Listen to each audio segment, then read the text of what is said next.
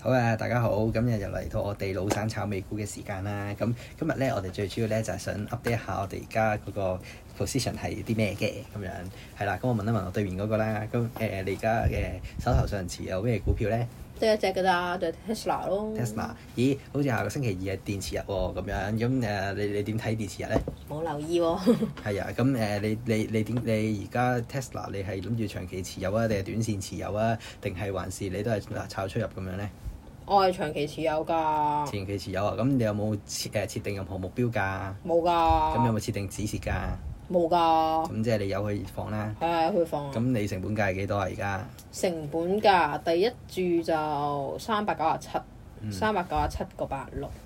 咦？咁唔而係家嘅，其實有段估嘅，我最最最第一次好似係三百七十四，後尾又三百三百九十幾啊，跟住拉埋個平均價三百九十七，然之後再放咗少少，所以咧就一百股三百九十七個八六，跟住咧放完之後四百四十二個五二又入翻一注，所以夾埋個平均價咧就係四百二十一啦。哦四百二十日，哦我都唔知添。咁啊好啦，咁誒點解你會淨係買 Tesla 咧？你對於其他美國嘅股票有冇信心咁樣咧？喂，我睇翻之前嘅走手，好似納指大跌嘅時候，得 Tesla 同埋得 Tesla 升啫嘛，其他都係跌嘅。蘋果同埋 Amazon 都係跌，升就升多個幾蚊。Adobe 啊，升跌到黐線，就算業績誒好好過預期都係猛咁跌，跌咗十二蚊咁滯，所以都冇咩邊隻好嘅啦，咪買 Tesla 咯。明白。咁咧而家坊間咧唔少人咧就喺度講話要分散投資啦，即係唔好一個雞蛋放喺誒，唔係唔好誒啲雞蛋放喺同一個籃度啦。咁咧要識得誒、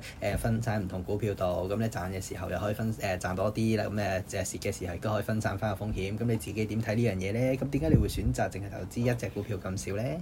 嗯，因為而家目前嘅心頭好就係得一隻嘅啫，如果有咁第二隻嘅話都可以分少少，不過冇啊嘛而家。咁你覺得應唔應該好似某啲人所講嚟話誒分得越多越好啊，五至十隻嘅股票啊咁樣咧？嗯，我最多好似以往經驗最多持三隻股票同時間，不過都係有比例嘅。係咁點解你第啊會三隻係最少啦，咁點解你會揸咁少咧？嚇，因為我唔想同時留意咁多隻股票，好好好忙，但係你唔擔心分身不實。但係你唔擔心你淨係買一隻嘅時候，嗰隻輸到即係輸到黐線，咁你到時就蝕到入肉喎。咁但係你買幾隻，可能你有啲拉上補下，有啲升翻，有啲跌翻，可能跌得冇咁傷呢。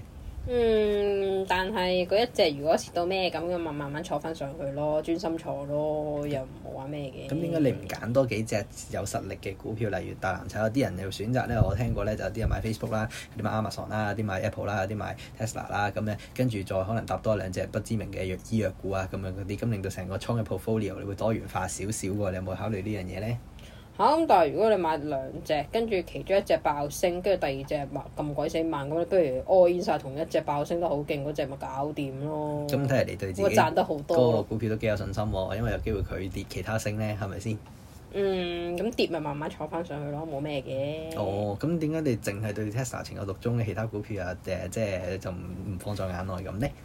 因為頭第一次玩美股就係玩 Tesla，所以到而家要首尾呼應，我就玩翻 Tesla。哦，咁你有冇預有冇諗過話啊？如果有朝一日踢佢暴跌，咁你你有冇咩打算呢？都係坐嘅啫係嘛？暴跌就走咯。暴跌到幾多你走呢？你又話冇 set 指示價嘅喎。嗯，但係如果佢譬如佢而家四百，我而家平均價四百幾嘛，啊咁佢到二百幾就走咯。哦，即係大概你五十 percent 就係你支持啦。係啊哦，咁你都算係非常之進取嘅投資者啊。好，咁咧，咁另外就想問一問咧，咁你自己點樣睇分散投資呢樣嘢嘅咧？你係覺得係你覺得係你唔信呢樣嘢，定係覺得其實啊都冇咁多錢啊，冇呢個必要啊，定係點咧？啱啊分散投資要做好多分析喎、如果淨係一隻嘅話，咁佢跌同升都淨係 focus 喺嗰一隻，咪方便啲咯。畢竟都係你個懶人嚟嘅，咁、嗯買開嗰只咪買嗰只咯。唔會明白，即係呢個懶投資法嘅嘅秘嘅呃秘密啦，即係秘訣啦咁講。咁另外我想問你嚟而且緊你投資慣嗰一隻，你就知道佢佢即係你投個走勢啊係啊嗰啲個走勢玩法啊啊，嗰係跌到咁點樣你都，唉、佢會升翻嘅以往嘅歷史好數我，嗯咁咁我啊唔。驚嘅。咁你自己點樣睇下個禮拜嗰個美股嘅走勢，或者係 Tesla 嘅走勢？你覺得係會誒 keep 住向上啊，定係還是波動啊、橫行啊，定係會向下暴跌呢？嚇唔想做燈神喎、不過我對 Tesla 有信心嘅，只可以講一 句，我對佢長期保有信心嘅。就算佢點樣波動法嘅話，都動搖唔到我嘅信心嘅，除非跌到五成啊！好，咁啊，最後就想問下你點睇納指啦？下個禮拜哇做單散呢啲我唔做噶噃，不過我對辣子都好有信心嘅，畢竟科技都係人類嘅未來嘅最主要嘅嘢嚟嘅，哦重要之一。哇，長期跌嘅，跌得咁上冚升翻咯。明白嘅，好啦，咁今日嘅節目時間差唔多啦，咁我哋下個禮拜就繼續跟進你嘅倉位啦，睇下你輸成點啦，拜拜。